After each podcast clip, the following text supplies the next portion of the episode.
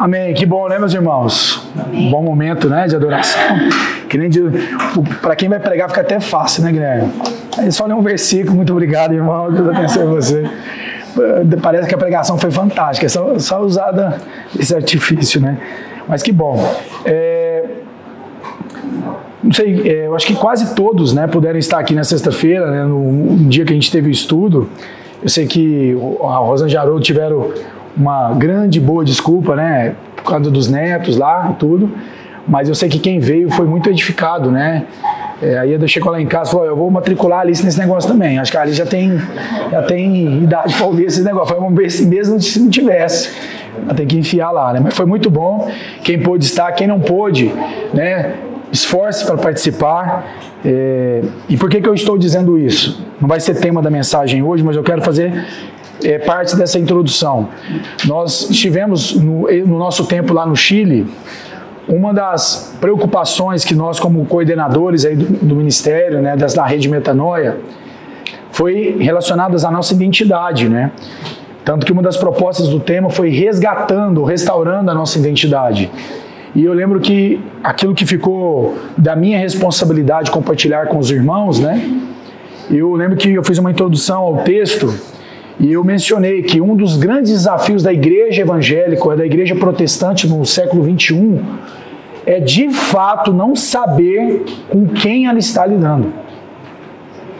Assim como um médico faz vários exames para descobrir qual inimigo ele tem que atacar, um câncer, se é um lúpus, se é uma leucemia, se é uma, um covid, se não é. Da mesma maneira, a igreja de Cristo, ela foi levantada no seu tempo para combater as mentiras que são geradas no seu tempo. Então, se você for ver toda a história da igreja, se a gente pensar que Israel foi chamada por Deus também, você vai ver que tem, sempre Deus levantou um povo para ser farol às nações para que esse, esse povo que representasse, que fosse o embaixador de Deus, pudesse manifestar a vontade, manifestar a maneira como Deus pensa. Mas você vai perceber que desde a antiguidade, desde Gênesis mesmo, lá com, com a serpente, né, o mal, as trevas, vem tentando desfazer tudo aquilo que foi criado por Deus. E a identidade que nós recebemos em Cristo também é a mesma coisa. E Satanás sabe que ele não precisa mais falar que Jesus não é real. Isso é muito óbvio. Tanto que qualquer cientista é, de, de, com pequena inteligência, com uma pouca coragem, é capaz de provar que realmente Jesus existiu, que é capaz de provar que Jesus morreu e que ele ressuscitou ao terceiro dia. Porque evidências históricas estão assim sobrando para evidenciar isso. Então Satanás já entendeu que é mais fácil fazer outra coisa.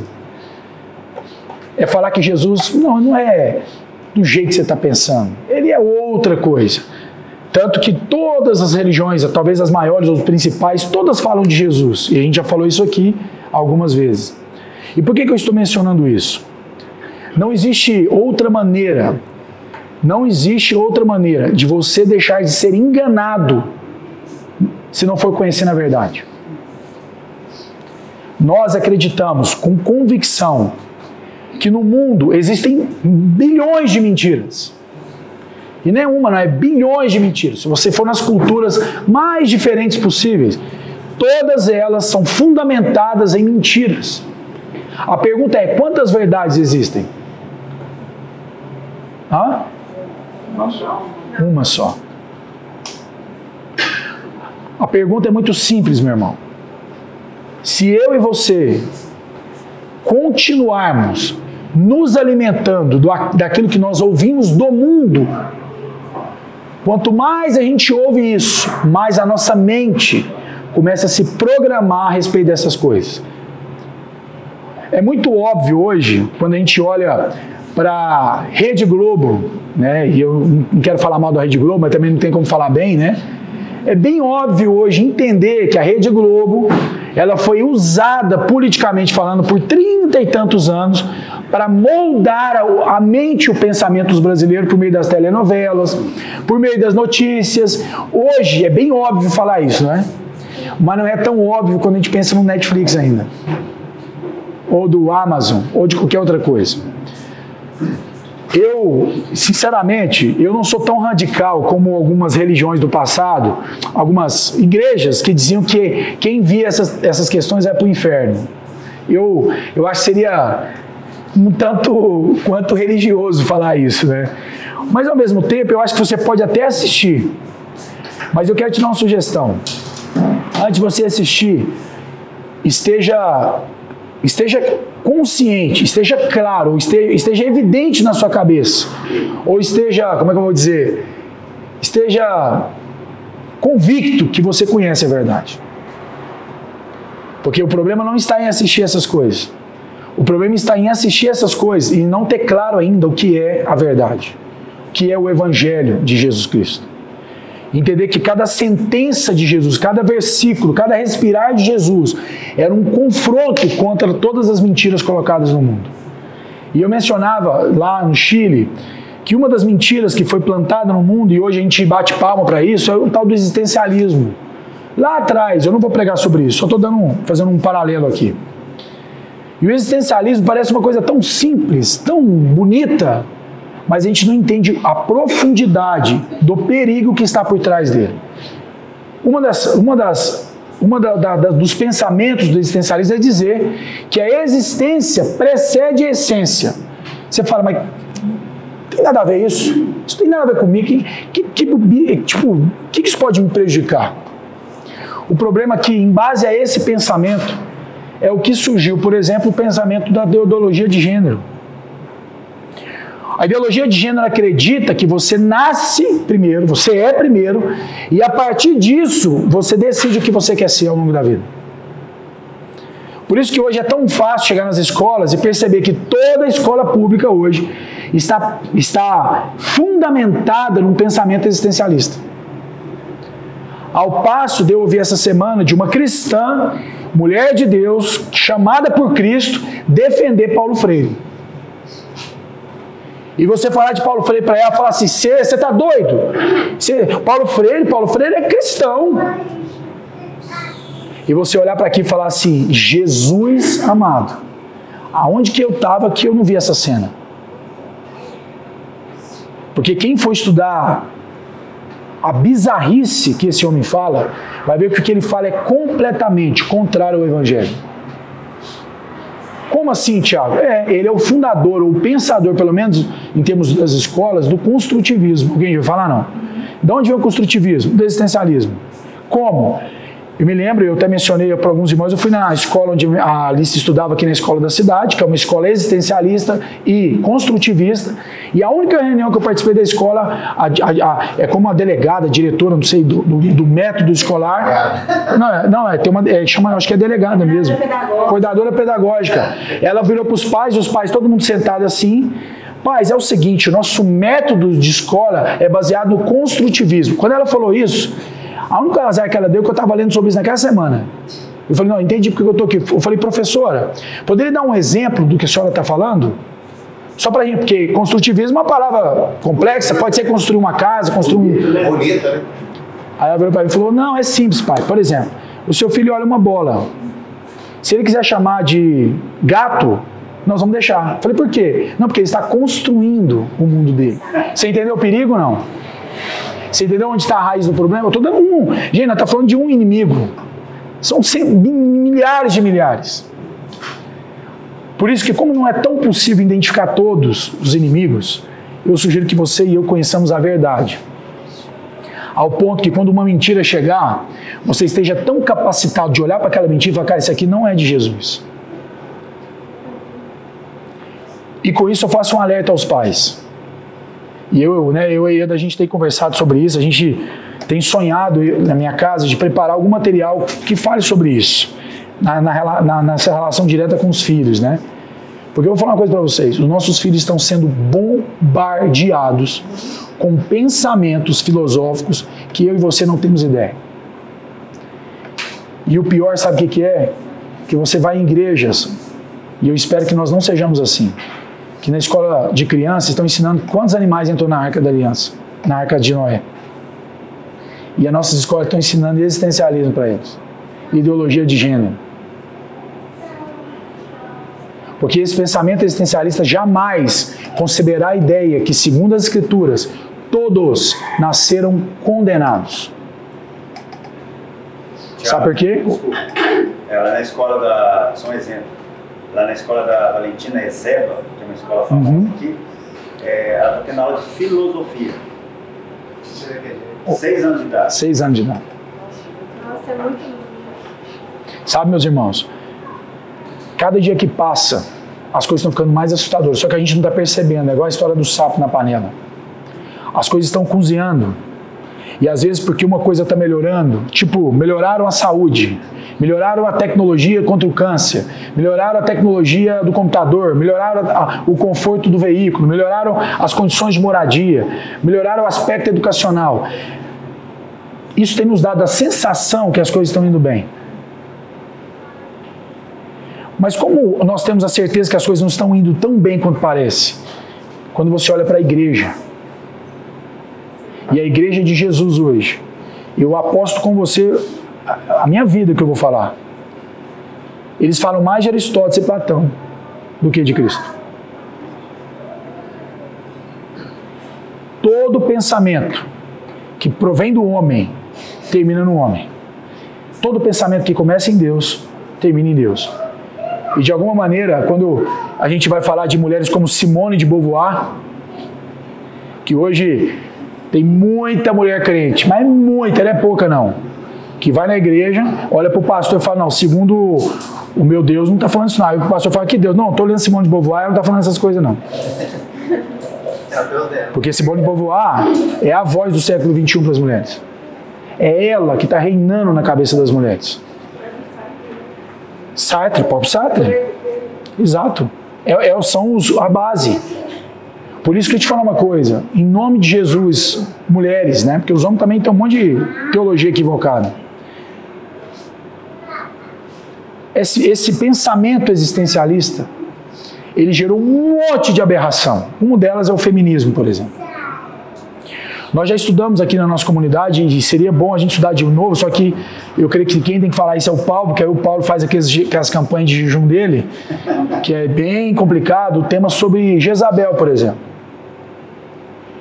Se você for corajoso o suficiente para meditar sobre esse tema, uma hora de tema você vai entender todo o problema que está acontecendo no mundo. Eu falava para a Ieda essa semana, eu estava até na mesa da Dona Elza essa semana, eu estava pensando e falando sobre isso.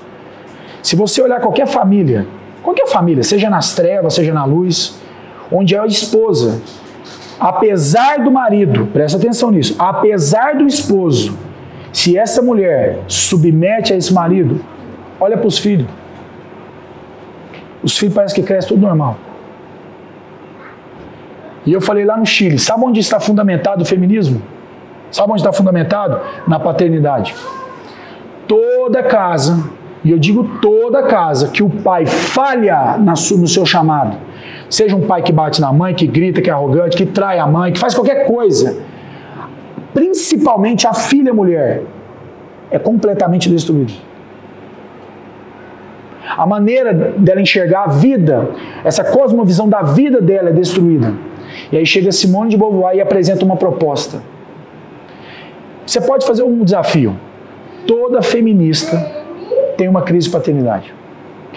Pode, pode, pode ir lá e ver. Converse com uma menina um dia, essas que tem cabelo debaixo do braço, pergunta assim, minha amiga, como é que chama seu pai? Ah, não gosto nem de falar do meu pai. Ele evita, porque o seu pai falhou na sua relação. E interessante, porque eu estava lendo recentemente, que até a década de 90, que agora não faz muito tempo, não havia nenhum estudo relacionado o quanto o pai reflete na, na criação familiar. Até a década de 90. Só tinha estudo sobre as mães. Que a mãe, que a mãe amamenta, que a mãe cuida, que a mãe é amor, que a mãe não sei o quê. Olha o tanto que, tanto que as trevas foi ardilosa. Por isso que eu tenho dito e tenho, repetido. Todo problema familiar começa no homem e não na mulher. Tiago, Vicente, né? De tudo que você falou do homem a questão da om- omissão, a frouxura Sim. e de não se posicionar também. Exato. né? Mas aí eu quero, eu Eu quero, acredito assim. eu, sim, e eu quero dar uma dica para as mulheres. Eu quero dar uma dica para as mulheres. E por que, que eu vou dar essa dica para as mulheres? Porque depois eu falo com os homens, né? Mas por que, que eu quero dar essa dica para as mulheres? Posso virar meu marido? Não, não, não. pelo amor de Deus. Ainda mais, ainda mais ele, lutador. Basta um com isso que eu corri com o Pedro, não quero correr de novo, né, Pedro? Verdun.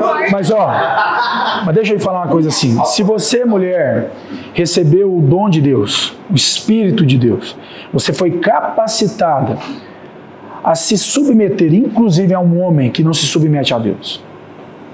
Porque não tem a ver com seu marido, você entende isso? E não tem a ver com você também. Tiago, é difícil falar uma coisa, irmã. Ninguém disse que ia ser fácil, falou? Se alguém te falou isso, igual disse que é jogador de futebol, né? Te enganaram, viu? Porque não foi essa a proposta de Jesus. Segundo o texto lá está escrito que você não deve submeter aquele marido. Sabe aquele marido? Não. Ela falou que se você submete ao seu marido. Agora, por que, que eu estou dizendo isso? Porque a antítese do machismo foi o feminismo, que não é a proposta também. Porque o machismo também é uma deturpação na relação com, com as mulheres. Esses homens que fracassaram durante a história, com sua, com sua família, também pisaram na bola, mas a, a resposta a isso também não é o feminismo. E por que, que o feminismo é uma proposta? Porque lá no existencialismo a pessoa pensou se baseado, porque isso foi lá de trás, viu? Quando Tomás Aquino falou que o ser humano realmente caiu, mas o intelecto dele não. E porque o intelecto dele não caiu, ele era capaz de quê? De pensar. Então ele era capaz de construir filosofia sem Deus. Olha que perigo. Isso foi se arrastando até o século XV, que quando a gente às vezes não entende por que que a reforma foi levantada por Deus, quando uma das declarações é só a Escritura, somente a Escritura, Deus estava querendo dizer por meio daqueles homens, é o seguinte, toda essa filosofia que Tomás de Aquino introduziu aí na Igreja Católica, que essa filosofia católica é lixo. Lixo. E na Bíblia Paulo fala várias vezes, cuidado que você não venha, venha se enredar por vãs filosofias. Mas sabe qual é o problema? O nosso problema é que nós passamos, às vezes, cinco dias da semana, durante cinco horas por dia, dentro de uma escola. Eu e você passamos na nossa infância. E ali foram introduzidos os pensamentos de uma maneira tão poderosa que hoje, para tirar só o evangelho mesmo, não tem outra forma de tirar. Quantas mulheres já chegaram na igreja e o cara lê a palavra de Deus e fala: Não, mas eu não concordo com isso. Olha que, que loucura. Quem é o homem? Quem é a mulher? Em sã consciência, que pode dizer para Deus que não concorda com Deus. Fala para mim.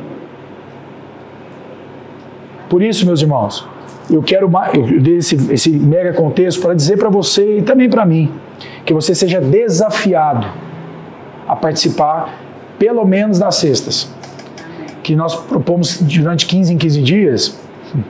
Já é um grande avanço, mas quem sabe pode se avançar mais, né? Porque eu vou falar uma coisa para você. Eu creio que nós, né, no século XXI, somos muito distraídos. Somos distraídos por tudo. Tudo nos distrai. Celular, os, os filmes, as séries. E, e Satanás só está roubando o nosso tempo que nós podemos estar passando com Jesus. E uns com os outros também. Então, quero te animar. Quem esteve aqui na sexta foi bênção. Eu sei, eu, por mim, eu creio que muitos irmãos foram muito edificados. A, Yara chegou lá na casa da minha sogra e falou assim: Nossa, que estranho.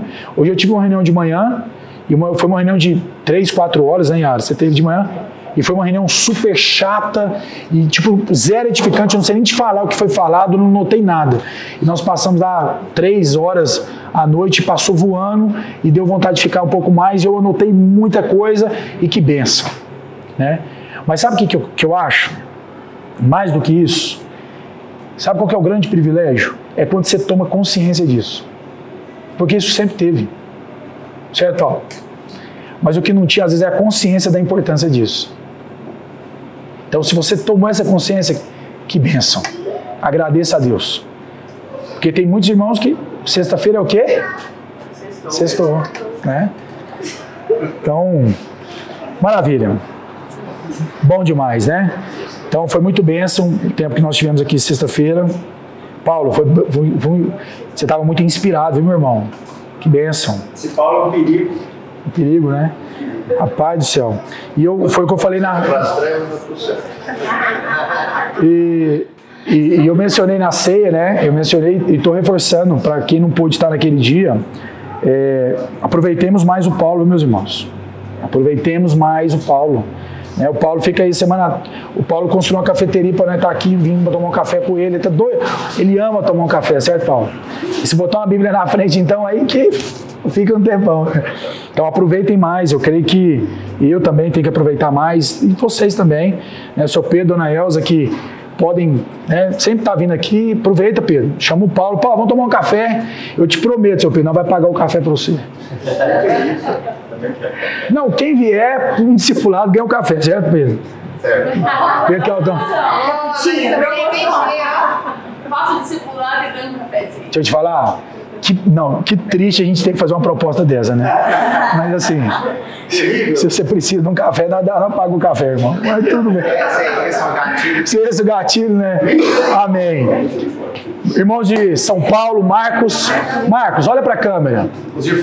Eu fiquei impressionado com esse novo visual, Dom Juan. De... Ficou lindo, viu? Ficou muito bonito. Pedrinha minha também está conectados. Benção, viu? Bom. Ó, uai, vieram de Brasil hoje. Tem jogo? Tem jogo hoje. Muito bom. Para, obrigado por vocês estarem conectados aí. Muito bom. Irmãos, é, rapidamente, rapidamente, hoje eu estou, de alguma maneira, não propositalmente falando, mas meio que encerrando uma série de parábolas que nós viemos construindo ao longo do, desse ano passado e desse ano. E eu, eu quero ir tentar ver se vocês se lembram, pelo menos os pontos centrais do que nós conversamos, de todas essas parábolas. Tá? E eu não sei quantos puderam ouvir todas as parábolas, mas como estão a maioria digitadas, escritas, depois eu queria até que a Renata pudesse pegar e a gente talvez construir né, algo escrito para a gente compartilhar, como se fosse uma série finalizada. Né? Renata ama escrever, então uma das parábolas que eu compartilhei lá em 2021 foi a parábola do bom samaritano. Quem se lembra? Lembra? Lembra qual foi o tema principal que nós compartilhamos? Não.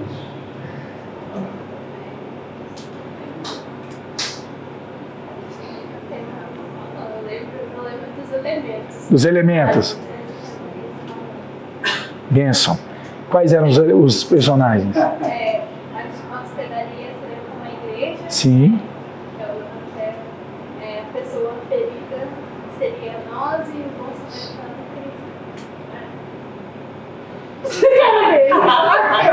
Era isso ou não? Não, sim, eu tô, tô falando sim.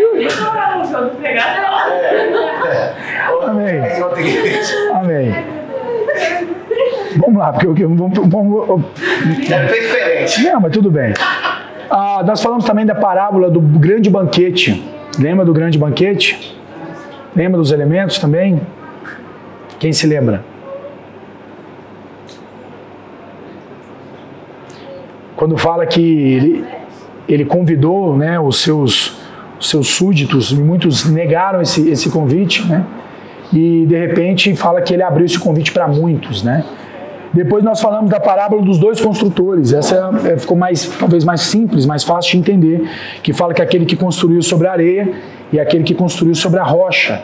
Quando eu dei o contexto que falava que em Israel havia um período de muito frio e esse frio em algumas regiões promovia neve e essa neve promovia água que de alguma forma fazia com que o solo ficasse quase se mexendo. Então, como, como construir naquela época era muito caro, para achar rocha despendia muito recurso. Então, o que, que as pessoas faziam naquela época? Elas, de alguma maneira, para facilitar, cavavam mais, mais raso né, para tentar construir as suas casas. Só que quando vinham as primeiras chuvas, a casa era levada.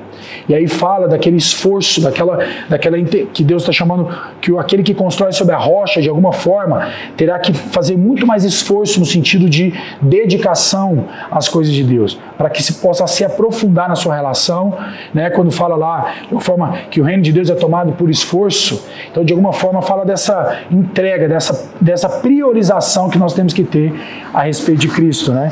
Nós falamos também da parábola do administrador infiel, lembra?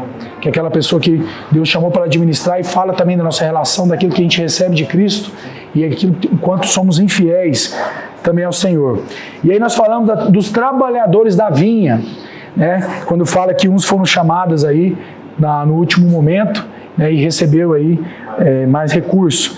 Falamos também da, do Lázaro e do homem rico. Lembra da história que havia um homem chamado Lázaro, que era um, um homem que tinha muitos problemas físicos, ficava na porta do, do, do rico, e esse rico passava todos os dias e, e o menosprezava de alguma maneira. E vai dizer que esse Lázaro é um tipo de Cristo, que era humilhado constantemente e as pessoas não faziam questão dele, né? Aí falando da parábola das minas, que foi a última vez que eu acho que eu compartilhei, que foi em janeiro agora, quando eu falei, antes de viajar, eu falei da, da parábola das minas, né? Quando eu falo do contexto da, da parábola, da, no sentido que Jesus estava vindo ali de Zaqueu Lembra desse, desse, desse contexto? E nesse contexto, Jesus salva Zaqueu, que era o mais improvável entre aqueles homens para ser salvo, e aquilo tinha despertado algo nos discípulos, que eles pensavam que se ele salvou Zaqueu, é bem provável que o reino de Deus esteja próximo. Aí, em base a isso, Jesus vai dizer lá, Jesus propôs uma parábola. E ele vai falar dessa parábola das minas, quando eu falo que, de alguma maneira, muitas pessoas, ao ler essa parábola das minas, associam dinheiro até a Letícia teve uma experiência no dia que ela foi em outra igreja no batismo da, da, do seu sobrinho, não é isso, Letícia? Chegou lá e o pastor pregou o mesmo, o mesmo texto e falou de dinheiro. Ela falou: Nossa, Tiago, foi, foi muito bizarro.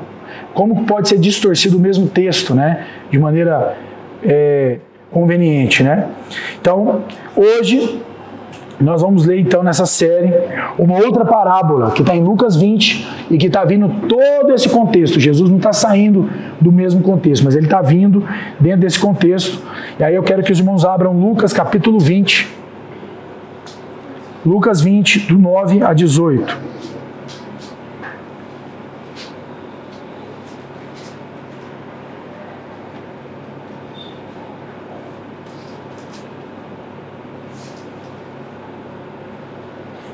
Versículo 9.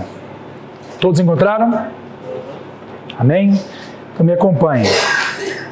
A seguir, passou Jesus a proferir ao povo esta parábola.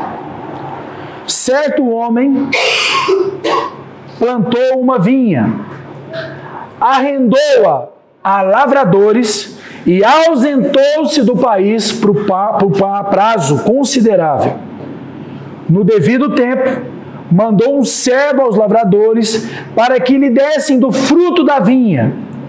Os lavradores, porém, depois, depois de o espancarem, o despacharam vazio. Em vista disso, enviou-lhes outro servo, mas eles também a este espancaram e depois de ultrajarem, o despacharam vazio mandou ainda um terceiro. Também a este, depois de o ferirem, o expulsaram. Então disse o dono da vinha: Que farei? Enviarei o meu filho amado, porque talvez o respeitem. Vendo, porém, os lavradores arrazoavam entre si, dizendo: Este é o herdeiro dele, matemo-no para que herança venha a ser nossa. E lançando-o fora da vinha, o mataram. Que lhes fará, pois, o dono da vinha? disse Jesus. Virá, exterminará aqueles lavradores e passará a vinha a outros. Ao, ouvir, ao ouvirem isto, disseram: Tal não aconteça. Mas Jesus, fitando-os, disse: que quer dizer, pois, o que está escrito? A pedra que os construtores rejeitaram, esta veio ser a principal pedra angular? Todo o que cair sobre esta pedra ficará em pedaços, e aquele sobre quem ele cair ficará reduzido a pó. Naquela mesma hora, os escribas e os principais sacerdotes procuravam lançar-lhe nas mãos, pois perceberam que, em referência a eles, dissera esta parábola. Mas temiam, mas temiam um povo. Observando, subornaram emissários que se fingiam de justo para verem se o apanhavam em alguma palavra, a fim de entregá-lo à jurisdição e à autoridade do governador. Então o consultaram, dizendo, e aí segue o texto: Meus irmãos, é, peraí.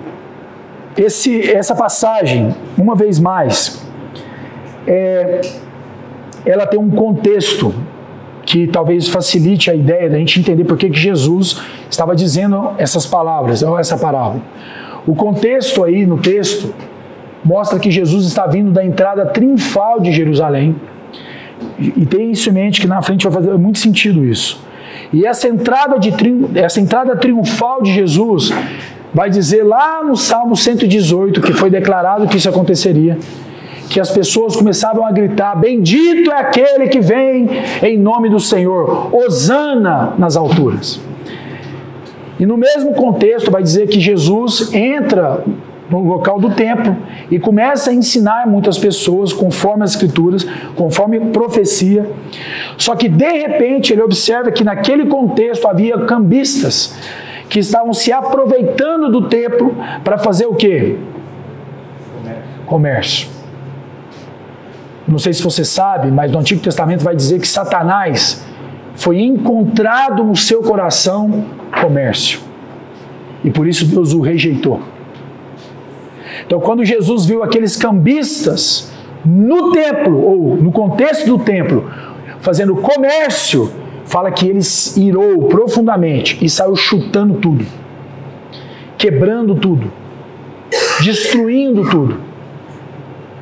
E naquele contexto vai dizer que quando aquilo aconteceu, e aí vocês podem ver um pouco antes no Lucas 20, vieram sacerdotes, escribas, fariseus e mestres da lei para confrontar a Jesus. E aí você vai ver que a partir do Lucas 20, é bom que você leia depois para entender o contexto, eles chegam perto de Jesus e falam assim: em que autoridade você faz essas coisas? Olha, olha que interessante essa palavra.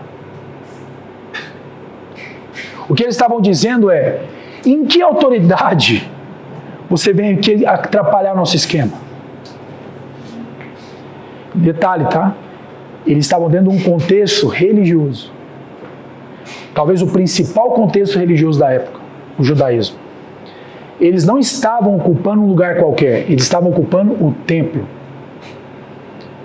E, diferentemente do Ocidente, no Oriente, pessoal, as pessoas levam muito a sério, muito a sério, os locais sagrados.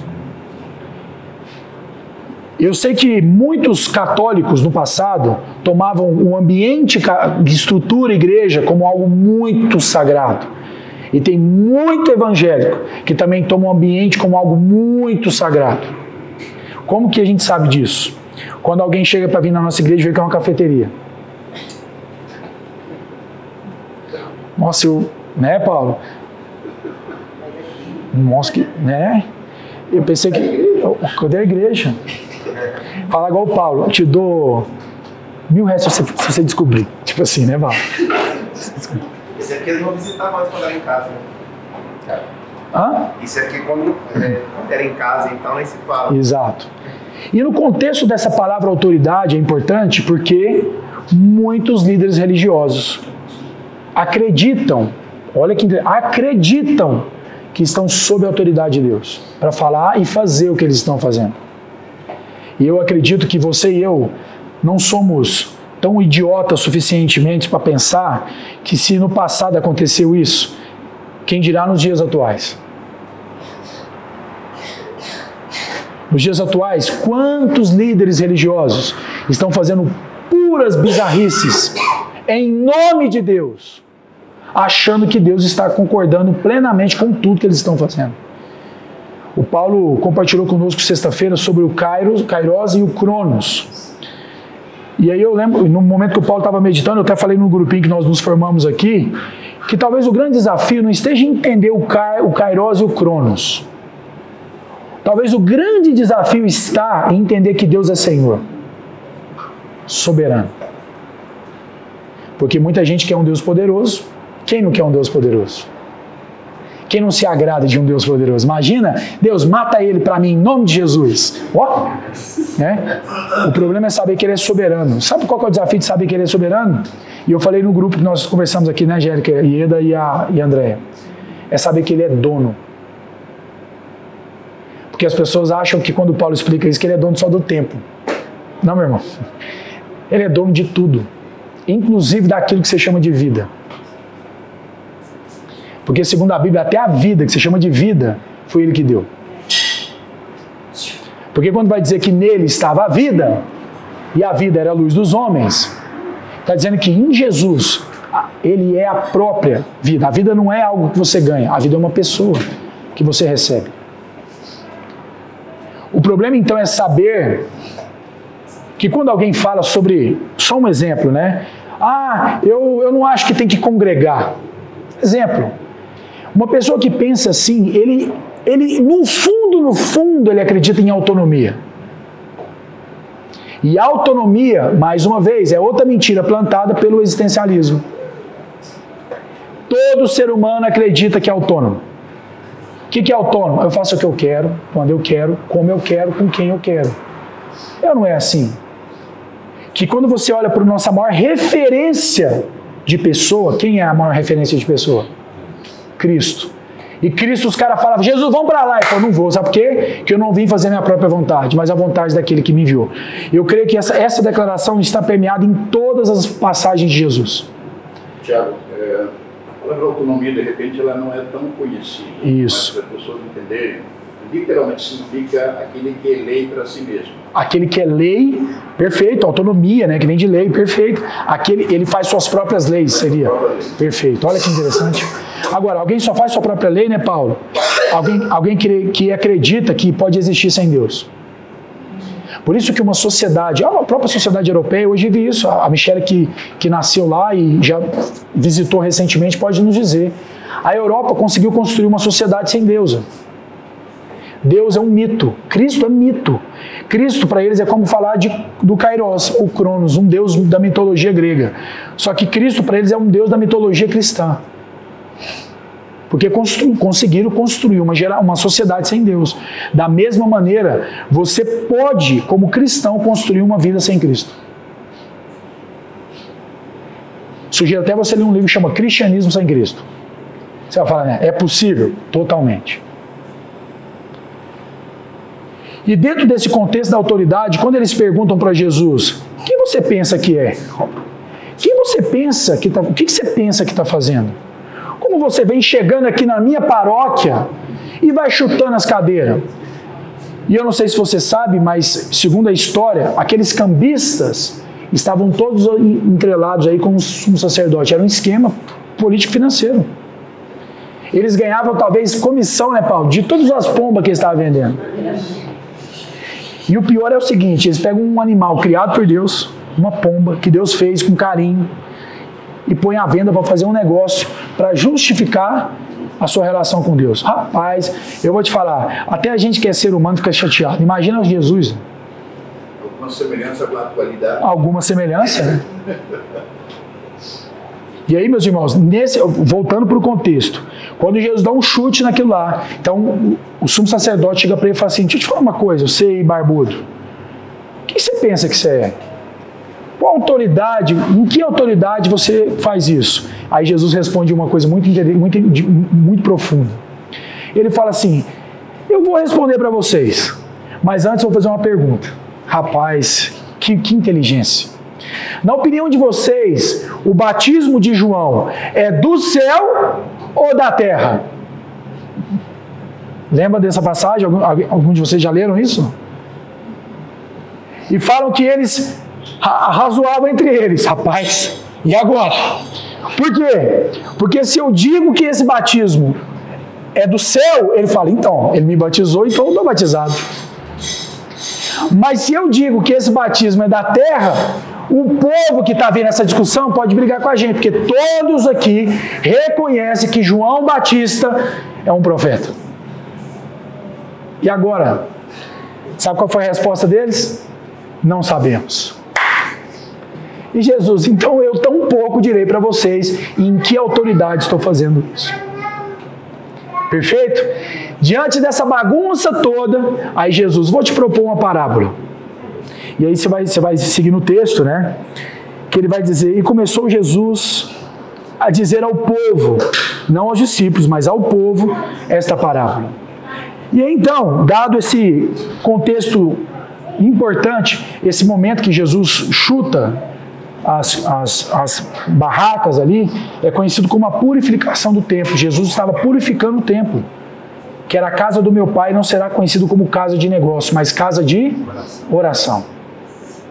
Mas, obviamente, o mesmo Cristo que fez isso, poucos, com poucos capítulos para frente, vai dizer que em três dias ele destruiu o templo e em três dias ia reconstruí-lo. Os mesmos falam, tá vendo? Temos aqui um, um, um marginal, agora ele e a sua gangue querem destruir o que? O nosso símbolo.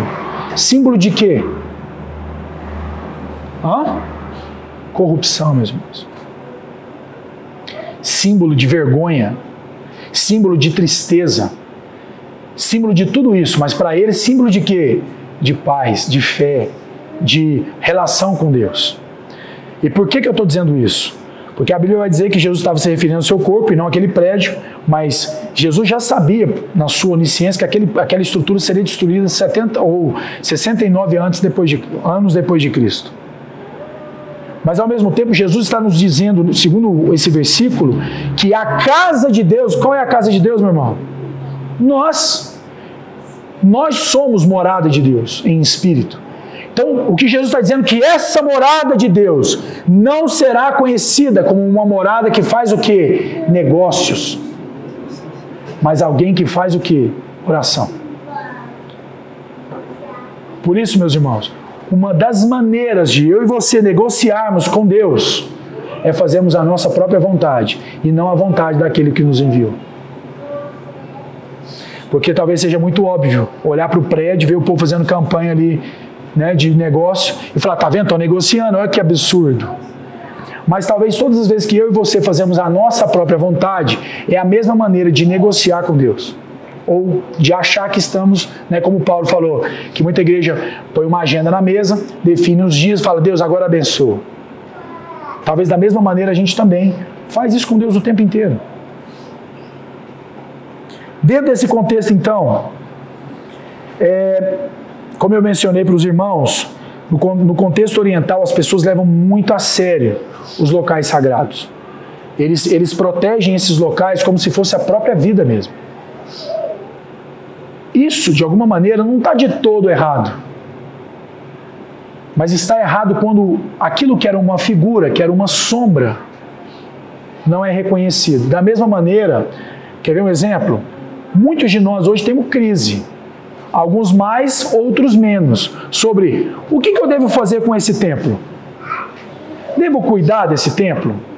Eu posso ir à academia com esse templo? Eu posso emagrecer esse templo? Eu posso comer besteira com esse templo? Ah, eu posso fazer uma tatuagem nesse templo? Ah, eu posso não sei o que com esse templo?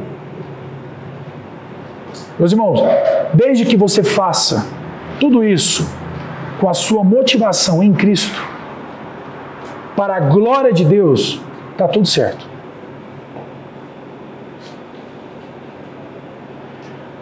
Eu posso muito bem ir na academia, malhar o meu corpo por uma questão de saúde. O, o problema é se, eu, se isso que eu estou fazendo, eu estou fazendo por medo. Medo de quê? Medo de não ser aceito na sociedade. Tem muita gente que vai à academia por causa disso. A academia sabe que um dos maiores artifícios de venda chama-se rejeição. Então, não quer fazer uma propaganda, ele mostra um monte de gente sarada, bonita, feliz andando junto. Ah, ele, por quê? Eles estão confrontando um pensamento. Que alguém gosta de ser rejeitado? Fala pra mim. Chama marketing. Marketing sabe disso. Senso de pertencimento. O que, que eles vão fazer? Eles já descobriram, para fazer aquele, aquele monstruoso negócio, eles criaram uma, uma mentalidade de comunidade. Não tem nada mais que vende do que isso. Agora, você pode criar uma comunidade? Pode. Se for para a glória de Deus, meu irmão, é muito bem-vindo. Da mesma maneira, o problema não é o povo ter zelo com o templo. O problema não é a gente ter zelo com piso, com teto. O problema é a gente querer fazer isso para aparecer, para mostrar para os outros que nós é bom.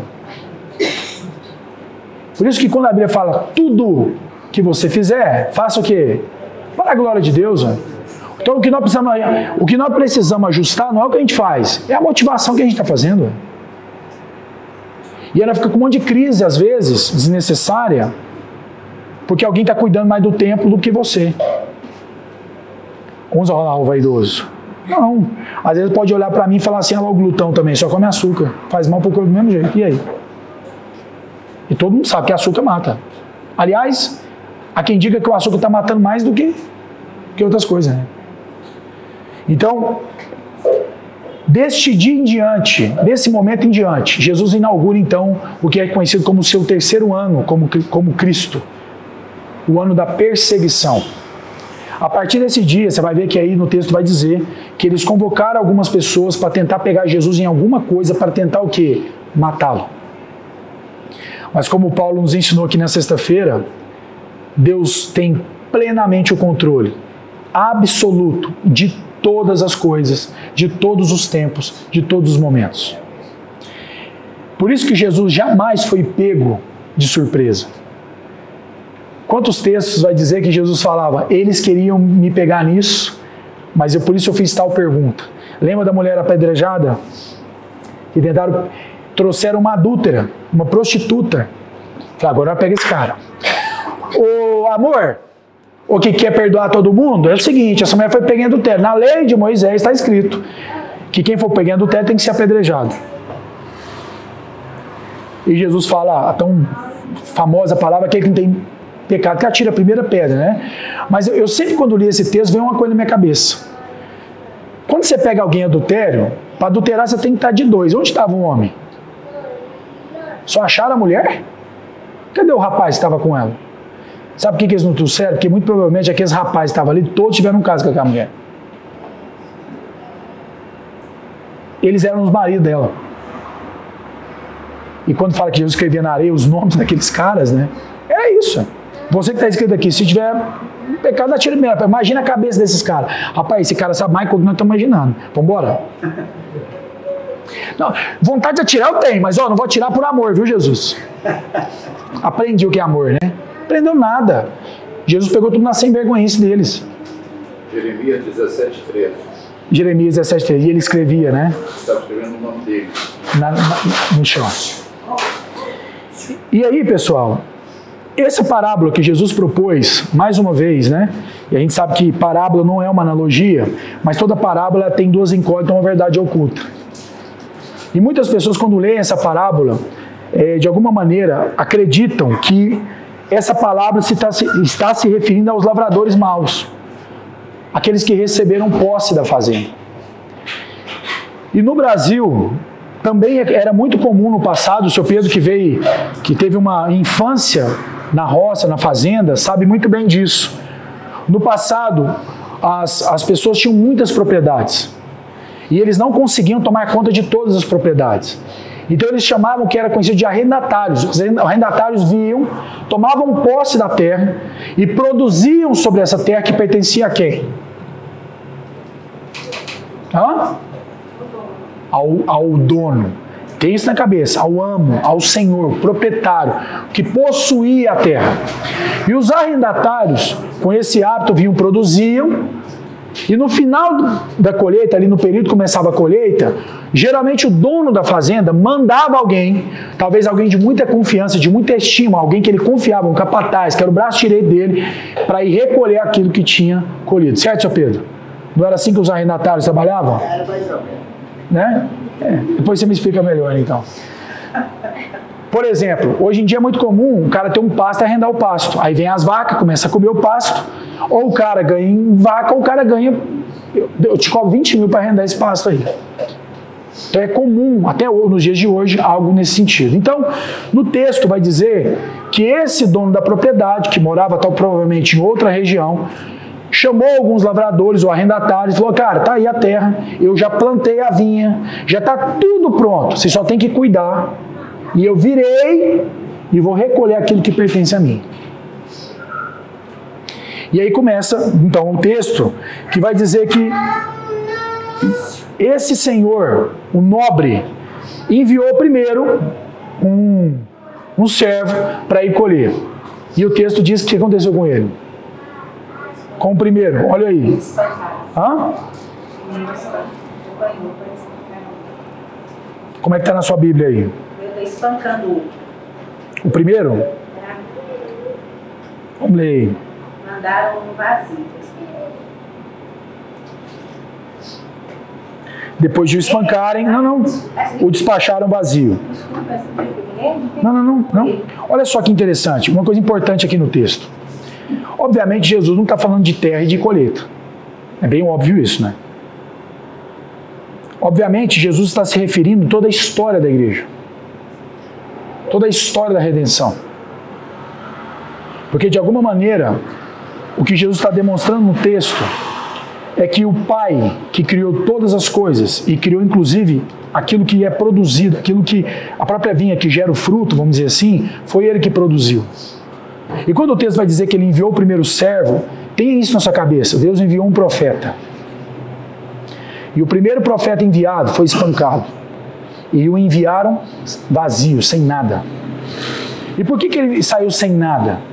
Porque quando fala no texto que Deus esperava um fruto, obviamente esse fruto, isso que era, que era algo gerado né, dessa colheita, obviamente não está falando de, de uva. Está falando, obviamente, daquilo que é a transformação de Deus na vida das pessoas. Mais de Deus, mais de Cristo e menos de homem. Então esse profeta foi, foi espancado e viu que estava todo mundo o quê? Vazio. E ele sai vazio provavelmente porque também estava todo mundo vazio. Não tinha o quê? Nada para apresentar. Segue o texto, Deus envia o segundo. E o segundo também, da mesma maneira, o espancaram. Depois de ultrajarem, o despacharam também o quê? Vazio, como está escrito no texto. Outro profeta de Deus que foi, que foi espancado, foi humilhado e foi embora o quê? Vazio. Segue o texto, fala que esse Senhor enviou então outro servo. E o que aconteceu com o terceiro? O feriram hã? E e expulsaram também. E aí, de repente, quando o dono da vinha olhou para aquilo, falou: tem uma coisa errada. Esse pessoal tem um entendimento equivocado sobre mim e sobre a terra. Esses que foram colocados como arrendatários, pessoas de confiança, falharam naquilo que foi a minha ordem. E aqui agora, vocês vão, obviamente, juntamente comigo, é, descobrir uma palavra extremamente importante que se refere à pessoa de Deus. E essa palavra, ela existe em grego e ela existe em árabe. No grego é macrotimia. Macro, macro com K, R-O, timia com T-H-Y-Y-M-A. Macrotimia. E no árabe, essa palavra é halim. H-A-L-I-M. Halim. E essa palavra é uma palavra que você não encontra quase nenhum significado em português, em inglês, em espanhol, quase nada. Porque essa palavra não, não existe um, um significado para essa palavra. Mais uma vez, é uma palavra que, para se compreender, é necessário entender o contexto da palavra. E, e essa palavra, essa rica palavra, é, dentro de um contexto, ela significa que é uma pessoa em uma posição de poder, podendo ferir uma pessoa, mas afasta dessa pessoa a ira que ela está sentindo. Vou repetir. É alguém que, dentro do seu direito de fazer aquilo, não faz. É alguém que, podendo revidar a pessoa, matar a pessoa, expulsar a pessoa, dentro do seu direito, não faz isso. E aí, uma, uma, um, hoje para mim faz mais sentido quando eu escuto essa palavra ma macrotimia. E essa palavra está presente até no Antigo Testamento. Vocês lembram da história de Davi, certo? Davi, né, filho de Jessé, foi o, o, o profeta olhava para os filhos e falava, não é possível que, que vai ser esse fortão, vai ser o segundo fortão, o terceiro fortão, o quarto bonitão, o quinto bonitão. Aí lá no sétimo, é o sétimo, né? Não é isso, Paulo? Lá vem o sétimo, né? O profeta nem acreditou que tinha mais um. Falou, não é possível ter mais um. Tem, tá lá na lavoura, é um pastor de ovelha. Ah, não é possível que esse vai ser o cara. E Deus chama esse cara. Só que a história vai contando que o povo escolheu quem como rei? Saul. Só que Saul, guiado pelo profeta, descobriu que o rei era para ser quem? Davi. Saul teve uma brilhante ideia. Qual foi? Vou matar Davi. Saul só não entendeu um monte de coisa. Saul não entendeu que aquela terra pertencia a Deus, que a lavoura pertencia a Deus, que o povo pertencia a Deus. Só que Saul achou que era dono do povo, dona Elsa.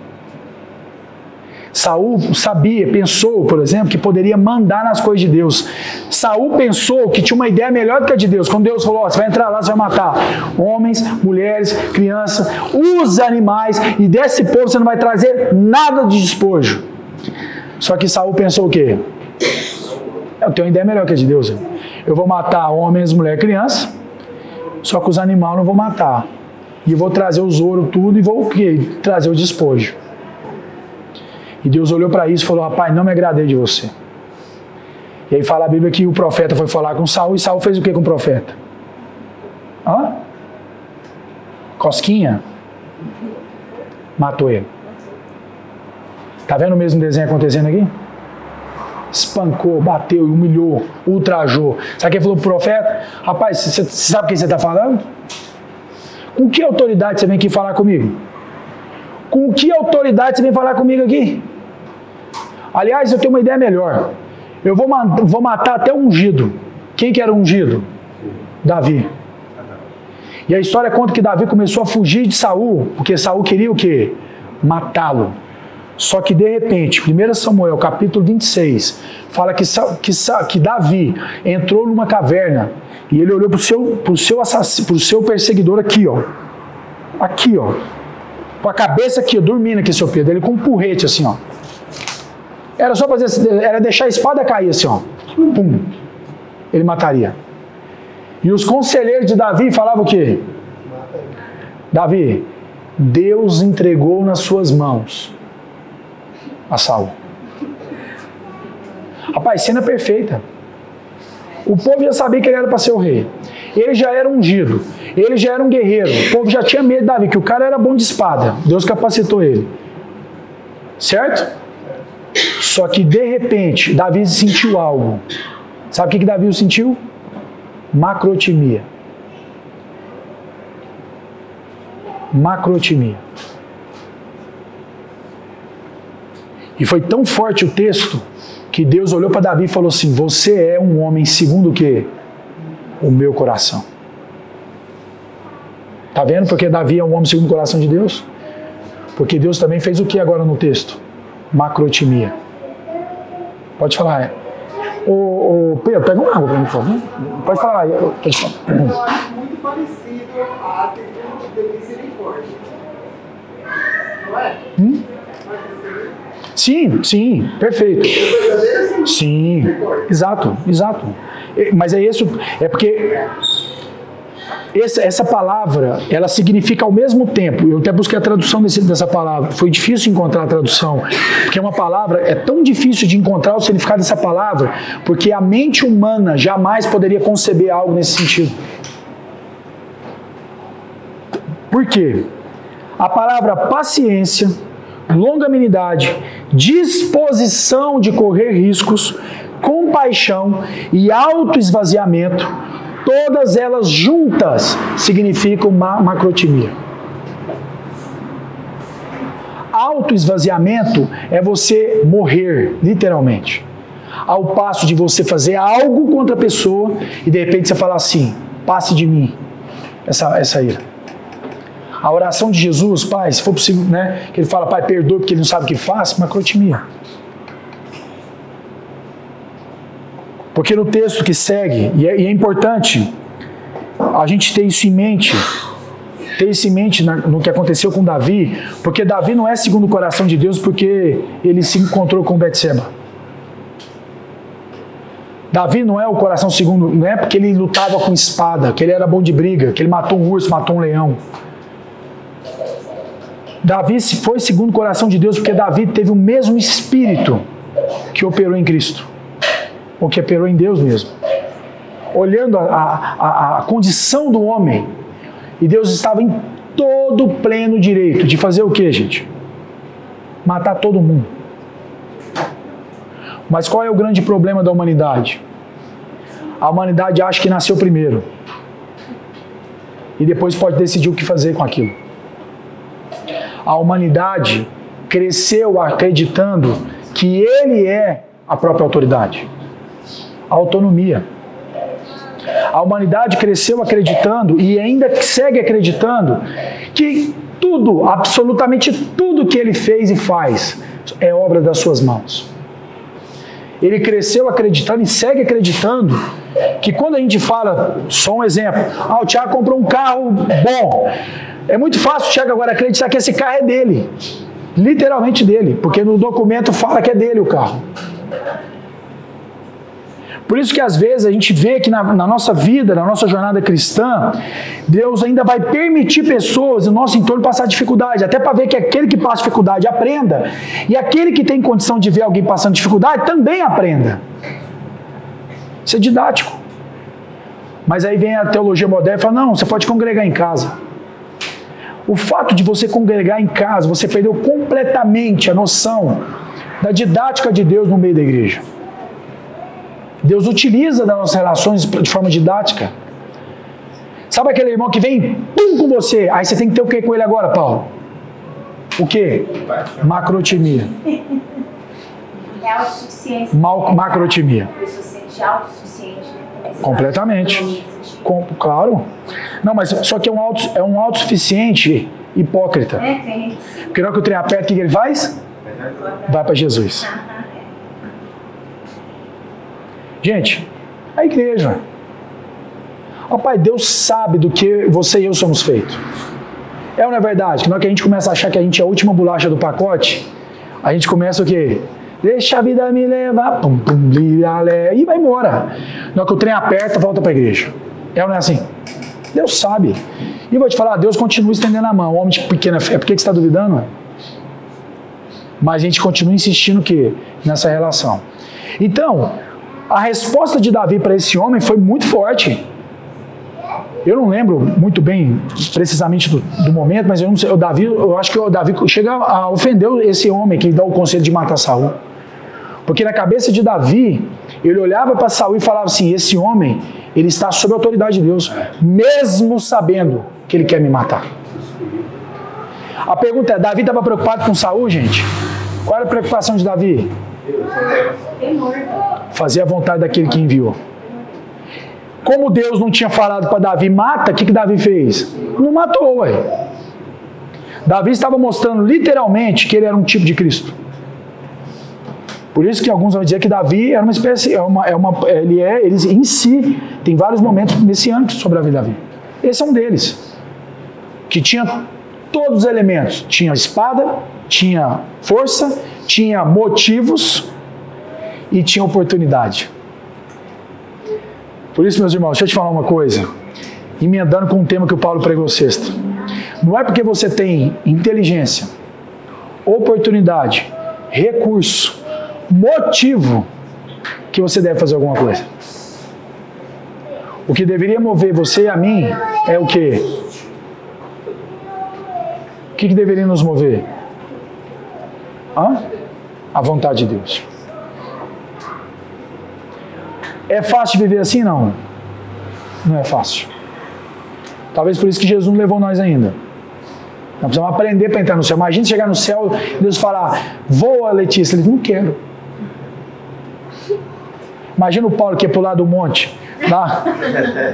Paulo, agora voa, Paulo. Não quero voar agora também. Você tirou minha asa. Imagina. Se não deixou agora, nunca mais. Talvez seja por isso que Deus fica permitindo a gente viver um pouquinho mais, para ver se a gente aprende a obedecer Ele aqui, porque vai chegar no céu, vai que nós não obedece.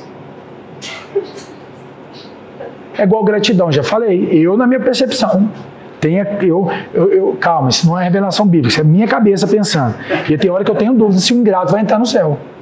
Já falei isso dez vezes, estou repetindo. Porque o grato vai pôr defeito nas nuvens, vai pôr defeito no céu, eu tenho certeza. Ele vai criticar o lugar que ele está morando. Não, mas Deus vai completar a obra no céu, vai estar tudo Tudo perfeito. Imagina. Que- imagina que confiança que nós temos, hein? Eu confio, porque se eu diante do céu, Não, mas ó. Essa é, essa é a resposta do que muitas coisas acontecem na vida do crente. velho. Sabe que coisas difíceis acontecem com quem é santo? Porque Deus é bom. Deus ao olhar para nós, Deus olha, rapaz, eu estou tão compromissado com você que nem você imagina. Eu não tenho compromisso nenhum com seus sonhos, mas com, com você eu tenho. E como nós temos um plano aqui, um plano é propósito eterno, e um propósito eterno é ser- formar você semelhante a Cristo, pode deixar, eu sou bom nesse negócio. Eu sou construtora, eu, tô- eu tenho, eu, tenho, eu tenho uma habilidade de construir, você não imagina. Só que durante a jornada, a Bíblia e a vida cotidiana mostra isso. Que ao caminharmos, muitos rejeitam esse processo. Quer saber de uma coisa? Não quero mais. É, ué. Quantos já aparta- apartaram de Cristo porque não receberam algo que esperava? Quantos? Quantos se apartaram da igreja porque não, não- não conseguiram submeter ao processo? Quantos? Muitos. É luta, luta, luta. O cara fala, não aguento mais, sabe uma coisa? Eu, eu vi uns filmes aí que Satanás dá uns negócios melhor. E vai, gente, tem gente que volta para Satanás de um jeito assim, consciente. Fala, rapaz, Satanás dá tudo nessa vida. É, ué. Trabalho, dinheiro, fama, aí o cara vai com tudo. Eu tenho um irmão aqui em Uberlândia que viveu exatamente esse processo. Foi para Satanás, virou cantor sertanejo, tá bombando, gravou CD já, e era o ministro de louvor de uma igreja de 4 mil pessoas aqui em Uberlândia. E tá famosinho aí, aí as musiquinhas só vou te pegar na rede, vou te pegar. Tá totalmente, rapaz, tá de diabo, o diabo tá olhando, tá com inveja dele. Rapaz, você, você fez melhor que eu. Porque não se sujeitou à vontade de Deus. Não se sujeitou aos processos de Deus. E como, assim como um pai disciplina um filho, que é bem óbvio entender isso, Deus também está corrigindo cada um de nós, todo o tempo, com lutas, dificuldades, para que nós no fim sejamos formados o quê? Como Cristo. Então eu vou te falar uma coisa, meu irmão. Em nome de Jesus. Sabe que essa pessoa difícil de perdoar? Macrotimia. Difícil essa palavra, não é? Que palavra difícil. E a Bíblia vai dizer no texto, no texto, que o dono, presta atenção, que o dono da lavoura, o dono da terra, o proprietário da terra, poderia ter mandado um exército para matar aquele povo. Eu vou te falar, me conhecendo, eu teria tirado porte de arma, chamado uns 10 jagunços, ia descer o cacete. Uai, terra é minha. A vinha aqui, quem plantou foi eu. Eu chamei esses caras. Esses caras, tipo, nem era pra estar aqui. Eu dei a oportunidade desses caras receber um dom que ninguém recebeu, que é o quê? Fazer parte da família. E esses caras fizeram isso. Sabe o que eu vou fazer então? Vou mandar o meu filho amado. E pior que o texto não fala filho, né? Fala filho amado. Isso é uma história de redenção. Tem nada a ver com fazenda. E vai dizer que quando o filho amado chegou, e esse pai tinha uma esperança. Qual era a esperança do pai no texto? Que eles respeitassem o filho. Que ao ver o filho, eles pudessem o quê? Respeitá-lo. Ao ponto de falar assim: meu Deus, a coisa tá séria. Rapaz, a coisa tá séria. Chegou o dono da fazenda. E eu, eu quero contar uma história para vocês que eu estava lendo, que me chamou muita atenção. Houve um rei que chamava Hossein bin Talal. Ele foi rei da, da Jordânia na década de 80. E a história conta que, que esse rei foi um rei extremamente respeitado.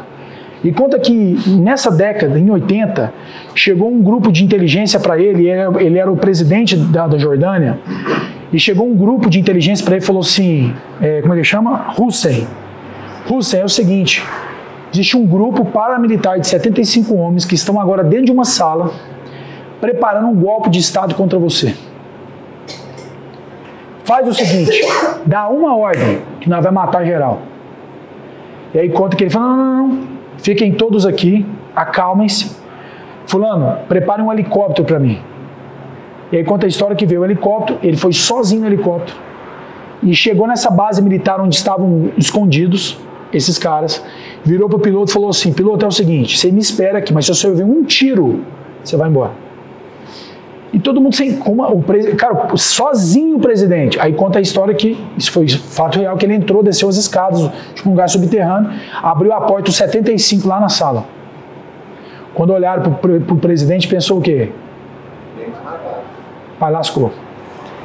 Esse presidente virou para eles e falou o seguinte: eu, eu- chegou a minha, a minha, ao meu saber que vocês estão planejando um golpe de Estado contra mim.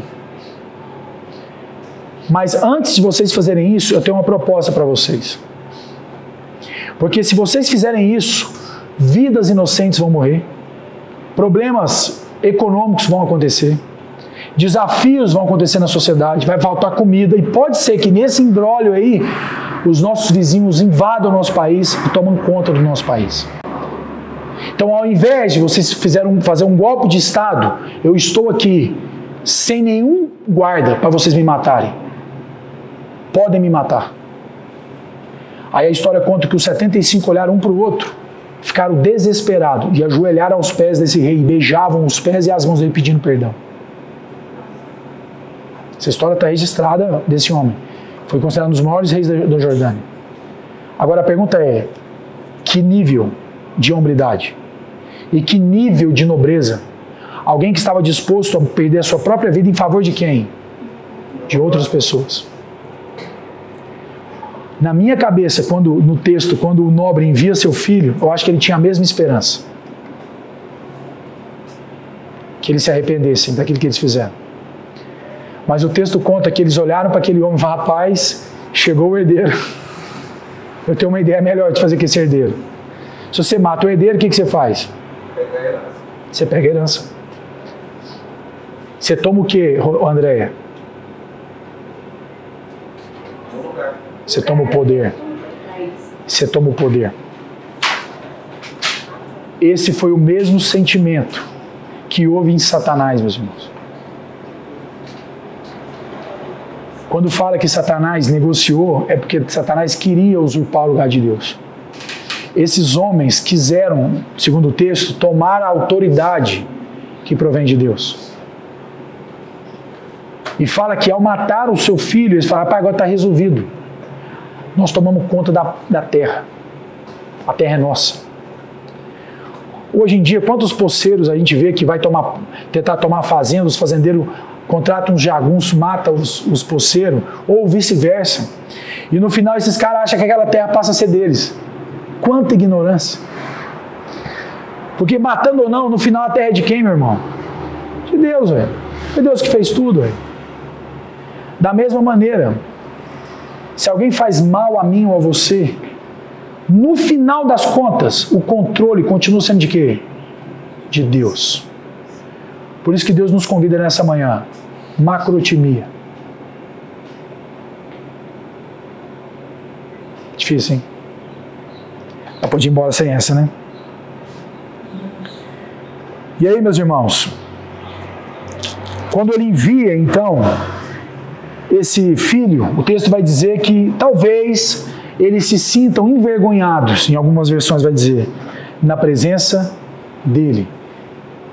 Essa expressão envergonhados pode ser pode se referir quebrantados, humilhados, arrependidos do que fizeram.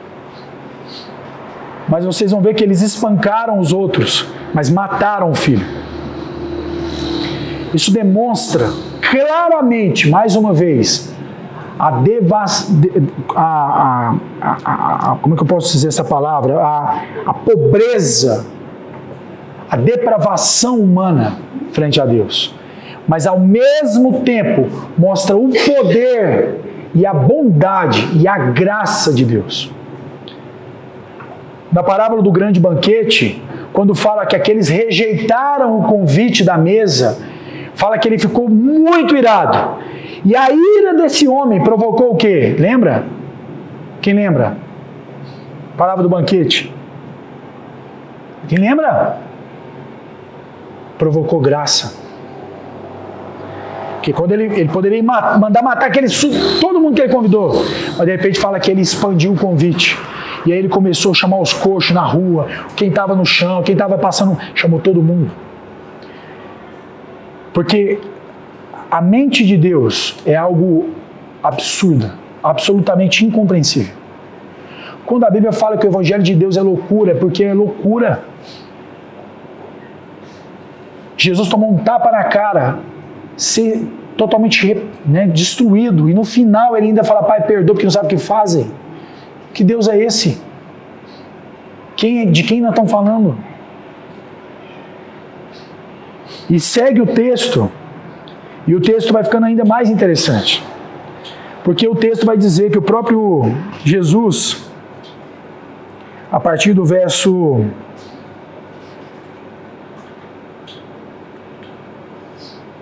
dezessete, vai fazer uma menção, né? Vai fazer uma menção a uma passagem que está em Salmo 118, 22. Que vai, Jesus faz a menção da seguinte forma: Mas Jesus, fitando os olhos, disse: Que quer dizer, pois, o que está escrito? A pedra que os construtores rejeitaram, esta veio ser a principal pedra angular. Salmo 118, 22. Mas calma que vai ficar mais interessante.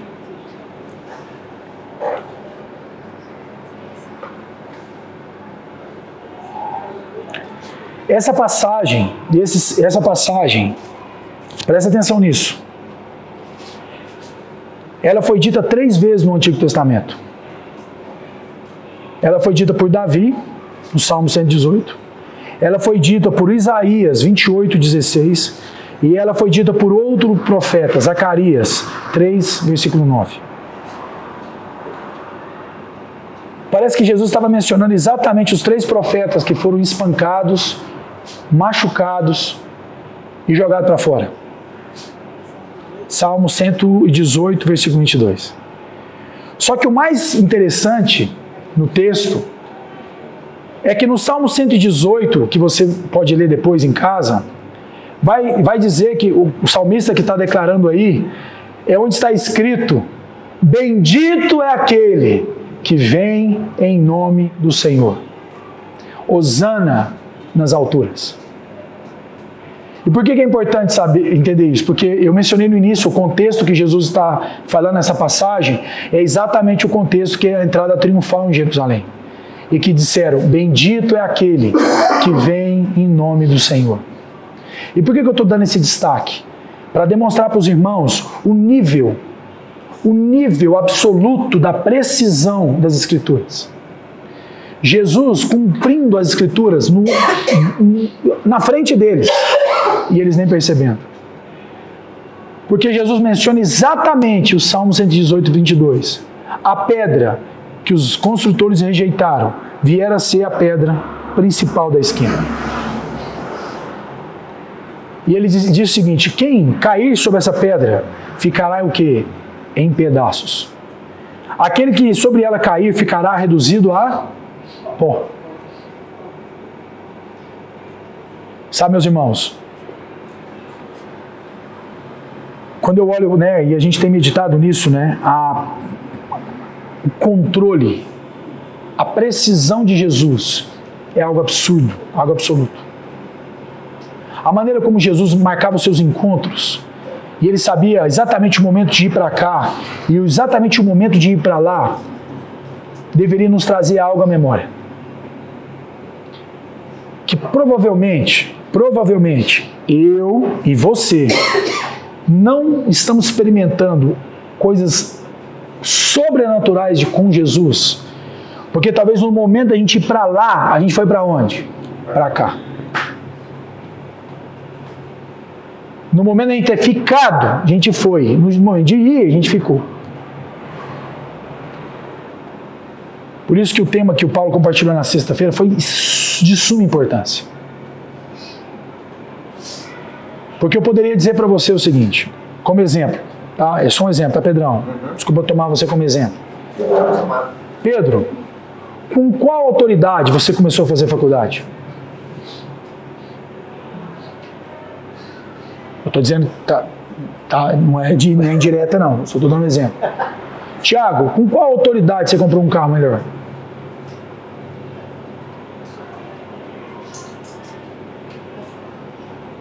Entende? Com qual autoridade você está fazendo isso? Porque o conceito de autoridade, a gente já falou que é um conceito de estar sujeito a outra autoridade. É, uma, é um aspecto de segurança, é um aspecto de estar sujeito a. Jesus foi reconhecido como alguém sujeito à autoridade, quando o soldado romano falou, ele falou: Eu sou como o senhor, um homem sujeito à autoridade. Porque aquele homem percebeu que Jesus só tinha autoridade por quê, Letícia?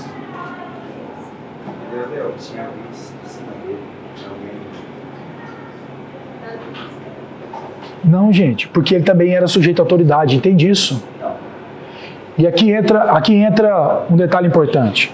Olha tanto que as coisas vão se casando. Hoje a Rosângela começou falando que ensinar as crianças sobre honra. O que, que significa isso? O que, que nós estamos ensinando para essas crianças? Sobre. Não é, não, é nem, não é nem uma questão de honra. É uma questão de autoridade. Ó, vocês têm que obedecer seus pais, viu? Por quê? Porque isso é bom no Senhor. Porque se seu pai alguém sujeito à autoridade, você também tem que sujeitar a autoridade. Mulheres, sujeitem aos vossos maridos. Por quê? Porque é uma questão de autoridade. Se, se o seu marido sujeita a autoridade, você também tem que sujeitar. Ah, mas ele não sujeitou. Não importa. Não tem a ver com o seu marido. É, tá com Cristo. E- Totalmente. Tem, saber, tem a ver com o Cristo que está sendo formado em você. Mas o padrão de fazer o trabalho. Porque a pergunta para as mulheres é muito simples. Por que, que Jesus pediu para você sujeitar a autoridade a do seu marido? Por quê? Por quê? Porque você pode não sujeitar. Não. Mais que isso, Rê. Porque o marido é uma figura de Que é uma figura de Não. não sei. Não. Secretaria Também não. Porque Cristo se sujeitou à autoridade. de Deus. Ele então tem autoridade para falar para você se sujeitar à autoridade de quem? Do seu marido. É esse é o ponto. Se ele não tivesse sujeitado ao seu pai, ele não teria o que sobre você? Autoridade. Autoridade. O problema, o problema no fim é que a mulher critica o marido, mas ela é rebelde igual e tá achando bonito. Ela critica o marido, mas é uma hipócrita. Entende o problema? Rapaz, deixa que seu marido vai se entender com Deus. Porque na hora que chega com Deus, Deus fala que ele tem que amar a mulher como Cristo amou a igreja e deu a vida por ela. Por quê? Porque Cristo amou a igreja e deu a vida por ela. Então Cristo pediu algo para a mulher que ele fez, ele pediu algo para o homem que ele também fez. Só que aí vem a Simone de Beauvoir, entrou na sua cabeça e falou o quê? Não, você não deve aceitar essas coisas. Tá vendo o capeta dentro da sua cabeça? Não, Tiago, mas aí meu marido, você não conhece meu marido, fala só uma coisa pra você. É porque você não me conhece como é que Cristo me conhece. Porque se você também me conhecesse como Cristo me conhece, você também ia falar as coisas muito pior. E eu vou falar uma coisa, meu irmão.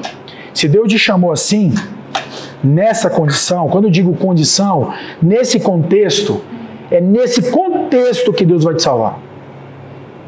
É nesse contexto que Deus vai te trazer o que? Autoridade. É nesse contexto que Deus vai fazer você Cristo. Porque muitas vezes Pode falar, Tiago, ah, as pessoas, como o exemplo que você acaba de dar, é que você não conhece meu marido. né? Um exemplo. É, Se a gente vai analisar corretamente, objetivamente, ninguém merece ser respeitado por autoridade. perfeito. Esse é o ponto. Portanto, nós nos sujeitamos à autoridade por causa de um desenho de Deus. Perfeito. A Deus. É por causa do Senhor, Exato. não por causa da pessoa. Exato. Se Perfeito. for por causa da pessoa, ninguém. Exato. Está tudo desarrumado, está tudo uma bagunça. O princípio da autoridade, o ser humano, ele não está cumprindo. Exato. Então, como cristão, nós cumprimos por causa do Senhor. Exato. Não é porque. Eu falei, não é por causa do marido. Não, não é por causa dele. Exato. É E, causa e- e, ó, isso é tão sério, porque isso tem um fundo também. Qual é o fundo disso, Paulo? Quando a, essa palavra escravo foi traduzido para servo, criou um grande problema na nossa cabeça. Porque para a gente parece que o servo é uma posição superior a alguém que é escravo. Tipo assim, escravo não tem opção, ele tem que fazer. E o servo? Mas se ele quiser, ele vai. E aí, quando os, os- os professores de teologia, de tradutores da escritura no passado fizeram essa correção por um problema histórico, que isso está narrado na história, porque aquele problema de escravidão, falaram, para, precisamos corrigir isso na Bíblia, porque senão esse negócio de escravidão não vai acabar.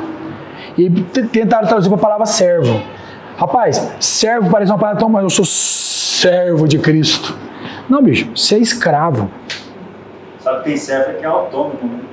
E- não, tem, horário. não, tem escravo que é autônomo também. Esse é o problema. O problema todo aqui, como o Paulo falou, é que se de fato nós, como igreja, entendemos que nós pertencemos a, porque isso é a doutrina da redenção, nós somos comprados por um alto preço.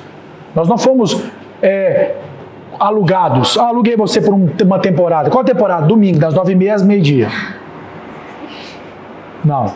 Segundo a Bíblia, nós fomos comprados por um alto preço. E o texto vai dizer lá em 1 Coríntios 6, 19 e 20, vai dizer, portanto, glorificai a Deus com vossos corpos e espíritos, os quais pertencem a você. Pertencem a Deus. Os quais pertencem. Eu, eu falo para ver um amém, amém! Eu falo, ah, glória a Deus. Né? É a hora que você pega os irmãos. Aí não. E não sois vossos. e não sois vossos. Agora, gente, isso é muito sério. Sabe por quê? Porque nós vamos sair daqui agora mesmo. Nós vamos, cada um para suas casas, cada um vai almoçar ou não, fazer regime ou não, cada um vai cuidar do tempo de maneira diferente. E essa realidade, e essa realidade que deveria ser vivida por mim e por você, não é tão fácil viver.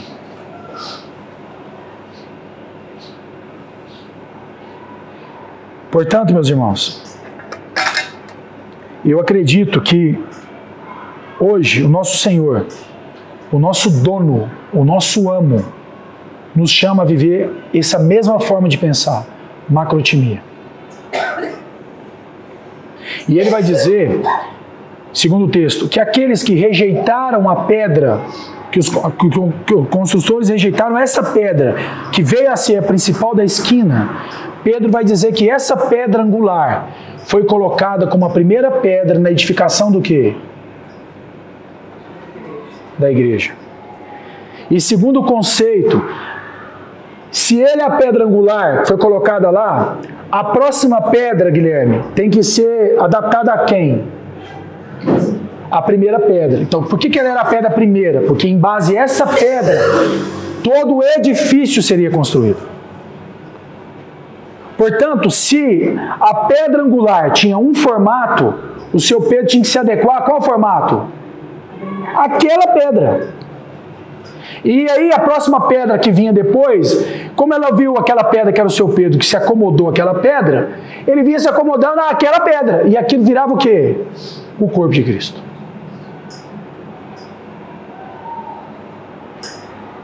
E por isso que nós, e eu hoje entendo isso e defendo, e o Gui vai se lembrar disso, né? Quantas vezes em outras comunidades se falava esse negócio de doutrina. Para que ficar defendendo doutrina? Isso é religiosidade. Sabe por que nós temos que defender as doutrinas? Porque são as doutrinas que vão destruindo as fortalezas mentais que nós temos. São as doutrinas que falam dessa pedra angular de tal maneira que eu me adequo a essa pedra angular, eu me moldo à pedra angular e não o contrário. Mas aí como é que o Ed Renekiewicz que resolveu o problema? Não, vamos criar uma nova pedra. Uma pedra mais moderna, uma pedra mais sofisticada, uma pedra que tem um, um formato que atraia mais pessoas, uma pedra que se adapte ao contexto atual, uma pedra que possa ter 160 possibilidades de formato. Uma pedra que possa agradar as pessoas, uma pedra que possa satisfazer as pessoas, ou uma pedra que traga alegria para as pessoas. E quem sabe essa pedra pode trazer até riqueza para as pessoas. E que essa pedra possa curar toda doença, toda enfermidade, que essa pedra possa trazer todo o amor de volta. Essa pedra está na macumba, porque na minha igreja não está, ué. É por isso que o texto diz que aquele que caiu sobre essa pedra, assim, falar pedaços. Pedaços. As ideias dele Serão destruídas. serão fragmentadas, serão pedaços as ideias. Eu fico imaginando se a Bíblia tem um pouco menos de dois mil anos, esse Novo Testamento, né, que são as cartas, ela resistiu até agora. Que faz você pensar que ela não vai resistir até o final? Você acha mesmo que o seu intelecto ou o meu vai ser capaz de destruir isso? Meus irmãos, não foi só esse século que tentaram destruir a palavra de Deus, não. Já tentaram fazer isso várias vezes. E a promessa de Deus é que a palavra de Deus permanece para quê? Para sempre. Então, é melhor eu e você irmos nos acostumando com isso, ou a gente pede para sair. Porque se a gente olhar para esse texto, pode ser que sabe que nós somos os fariseus da época, que fomos convidados para trabalhar na vinha, e a vinha está aí produzindo, não sei o quê. Só que aí vem os profetas e falam, rapaz, está errado, muda a sua vida. Cria vergonha na sua cara. Aí você fala, rapaz, mata esse profeta. Joga isso para fora. Ó, Paulo, eu não estou gostando desse que Tiago está falando, não. A última igreja que eu participei, a Ieda se lembra dessa reunião? Fizeram uma reunião lá, dona Elza, juntaram umas 20 cabeças lá. E eu fui de bobo na reunião, achei que ia falar de comprar ar-condicionado, que era só que eles conversavam. Ó, Tiago, nós estamos conversando aqui, eu falei, nossa, já tem uma conversa que estão falando, não estou nem sabendo. E aí Eda vai se lembrar. Né, amor? E nós queremos falar com você que a gente ama, primeiro, a gente ama demais, igual o coach faz, né? Amacia a carne, né? porque é uma tática, né? Olha, a gente ama muito, você é maravilhoso, a gente ama sua família, seus meninos, nossa, paixão. A Ieda, maravilhosa. Mas assim, nós queremos falar que o que você está pregando está expulsando as pessoas da igreja. Lembra disso? E nós queríamos ver com você um jeito de você mudar o jeito de pregar, mudar o que você está falando. E eu lembro que eu estava naquela época, tipo crente tocha, que tudo é Jesus, birá, né? Aí na época eu fiquei assim, eu tive um misto de alegria e de ira ao mesmo tempo. Alegria, porque eu pensei, bom, se o povo não está gostando, pode ser que seja verdade. Mas eu lembro que Deus me deu uma palavra, e a palavra foi, Guilherme. Irmãos, assim, em Cristo eu quero fazer uma pergunta para vocês. Tudo que eu falei até hoje aqui, que foi pregado, todos os dias que, foi, que eu tive a oportunidade de compartilhar com os irmãos, alguma coisa não era bíblica, Lembra da resposta, amor? Todos. Não, tudo é bíblico. Não, tá, tá na Bíblia. Falei, ufa. Nossa, que medo que eu tava. Porque é o seguinte, meu irmão, então o problema é de vocês, não é meu. Eu tenho uma ideia diferente para vocês, então. Então, a partir de domingo, vocês preguem. Porque o segundo eu tenho aprendido, quem prega sofrerá dobro juízo. Então, quem está lá em cima tem um pescoço que está a prêmio. Então, já que você tem uma pregação melhor, eu teria o maior prazer de te assistir. Quem falou que eu quero pregar? O Paulo sabe. Quando o Paulo me liga para pregar, eu falo, meu Deus do céu, de novo, Paulo. Pai, já não interessa mais pregar. Mudou completamente a minha cabeça. Eu quero ficar só ouvindo. É mais fácil. É mais, é mais, é mais prudente. Jesus falou sobre isso. Né, Paulo? Ó, oh, cuidado, viu? Vocês estão querendo. Cuidado. Sejam prudentes aí, porque isso não é assim, não. Quem está falando aí na frente está correndo um risco muito grande. Só que hoje o povo preocupa com isso. Aí no final, Guilherme, eu virei para os irmãos e falei: Eu tenho uma pergunta para fazer para vocês. E sobre a resposta de vocês, Deus vai me trazer a clareza do que eu tenho que fazer. E a pergunta foi, Guilherme: Na opinião de vocês, o que é mais importante? As pessoas ou a mensagem? Adivinha a resposta? As pessoas. Pelo fato de você estar aqui, a gente já sabe a resposta. As pessoas. E eu me lembro muito bem, falei assim, então em base a isso, a Bíblia fala que é impossível duas pessoas andarem juntas se elas não têm um acordo. E o que a minha pergunta foi uma pergunta, e eu pedi para vocês pensarem, e todos falaram, todos falaram as pessoas. E eu falei, na minha percepção bíblica, a mensagem é uma pessoa, que é Cristo mesmo.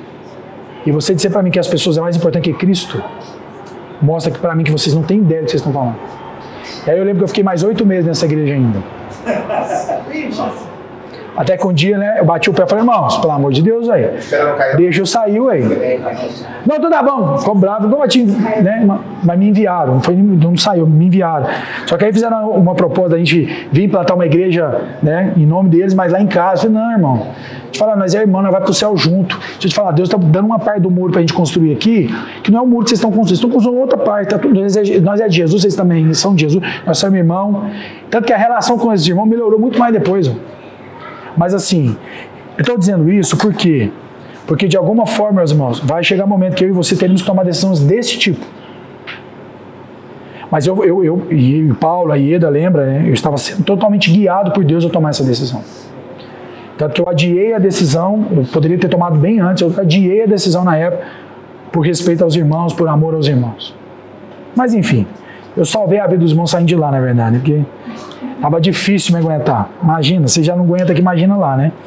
Então, meus irmãos, é, quero encerrar né, esse momento nosso é, dizendo né, que esse, esse bloco de parábolas de Jesus, e Jesus, claro, em todas elas vai demonstrar a cristologia, esse aspecto salvífico, esse aspecto da redenção. É, é, é, é, é, bonito de ver que em todas as parábolas Jesus apresenta a condição do homem e quem Deus é.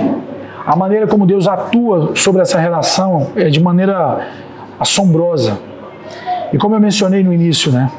Eu acredito que esse aspecto da macrotimia, essa maneira de pensar de Deus, é tão forte que nem no, nem no dicionário tem explicar. Você não vai encontrar a definição disso no, dicionário. Por isso, meus irmãos, é, talvez por eu e você não estarmos conscientes dessa palavra tão poderosa, pode ser que eu e vocês temos falhado na nossa relação com os irmãos, com Deus e uns com os outros. Então eu quero animar vocês, encorajar vocês, para que eu e você não rejeitemos essa pedra que é a pedra angular dessa construção. Se moldar a essa pedra é ser semelhante a essa pedra. E meus irmãos, em nome de Jesus, com isso não estou dizendo que é fácil. Com isso eu não estou julgando você porque você talvez em algum momento não foi má, né, ter essa forma de pensar. Só estou dizendo que Jesus fez um alerta para nós sobre nessa parábola.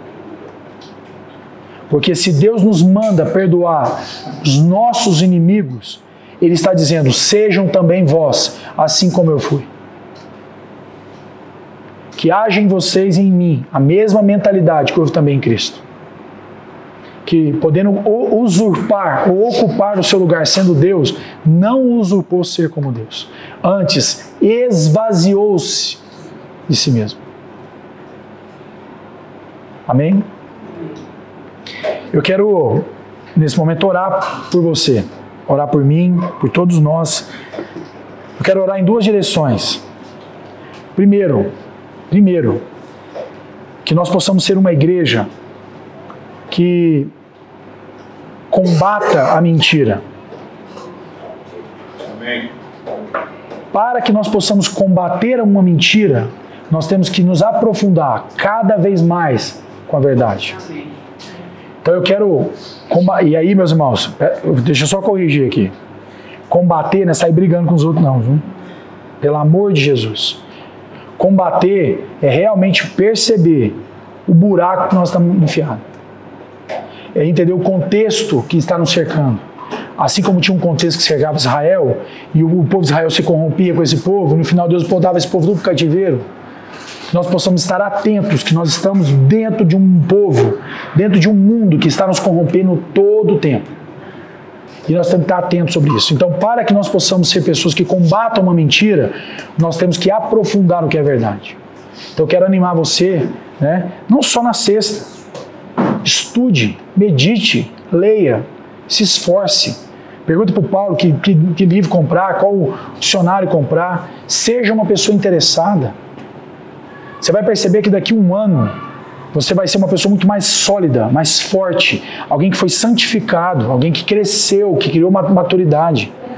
E não alguém levado para todo vento de doutrina. Eu sei que você e eu conhecemos pelo menos quatro, cinco irmãos que é de outras comunidades. Ah, eu tá tudo perdido. Uns que fazem uns movimentos gigantes, o clube social. Aí tem que ter uma palavra animadora todo culto para animar a plateia para manter os, os bodes animados. E eu vou te falar, chegou uma hora que até os bodes cansam. Aí na hora que cansa os bodes, eles começam a fazer entretenimento na igreja, porque descobri que agora a moda no marketing é vender produto com entretenimento. Então eles vendem agora palavra com entretenimento, para ver se, os bodes ficam felizes. Não tem condição. Véio.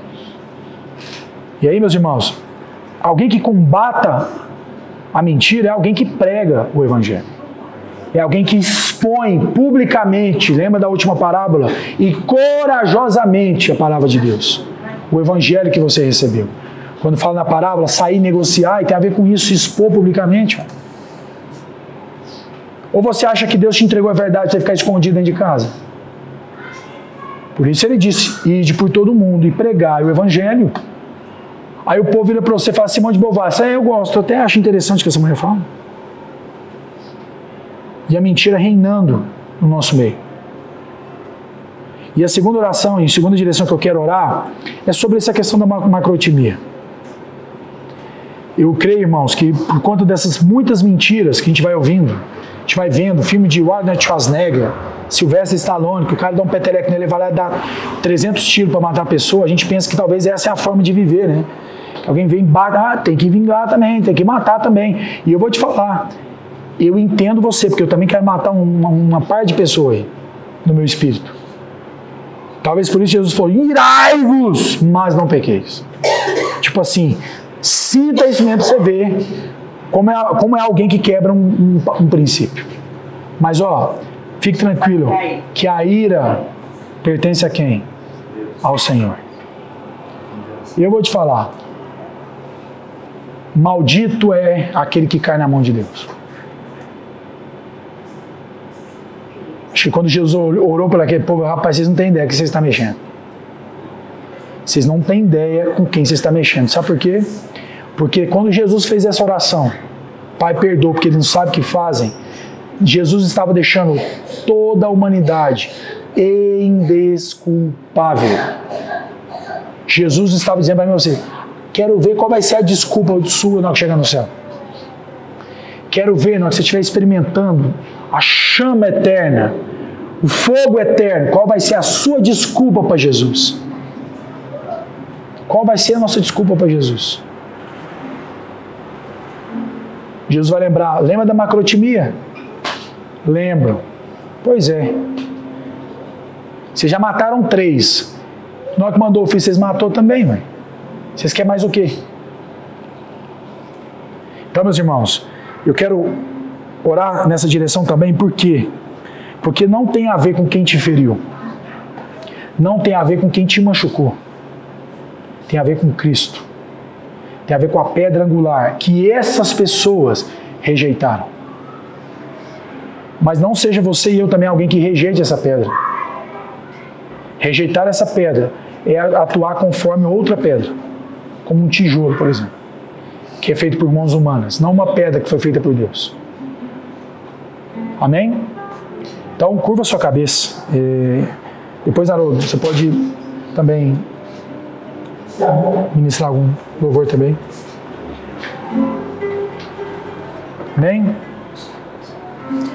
Senhor, nós te agradecemos, ó Deus, pela tua palavra.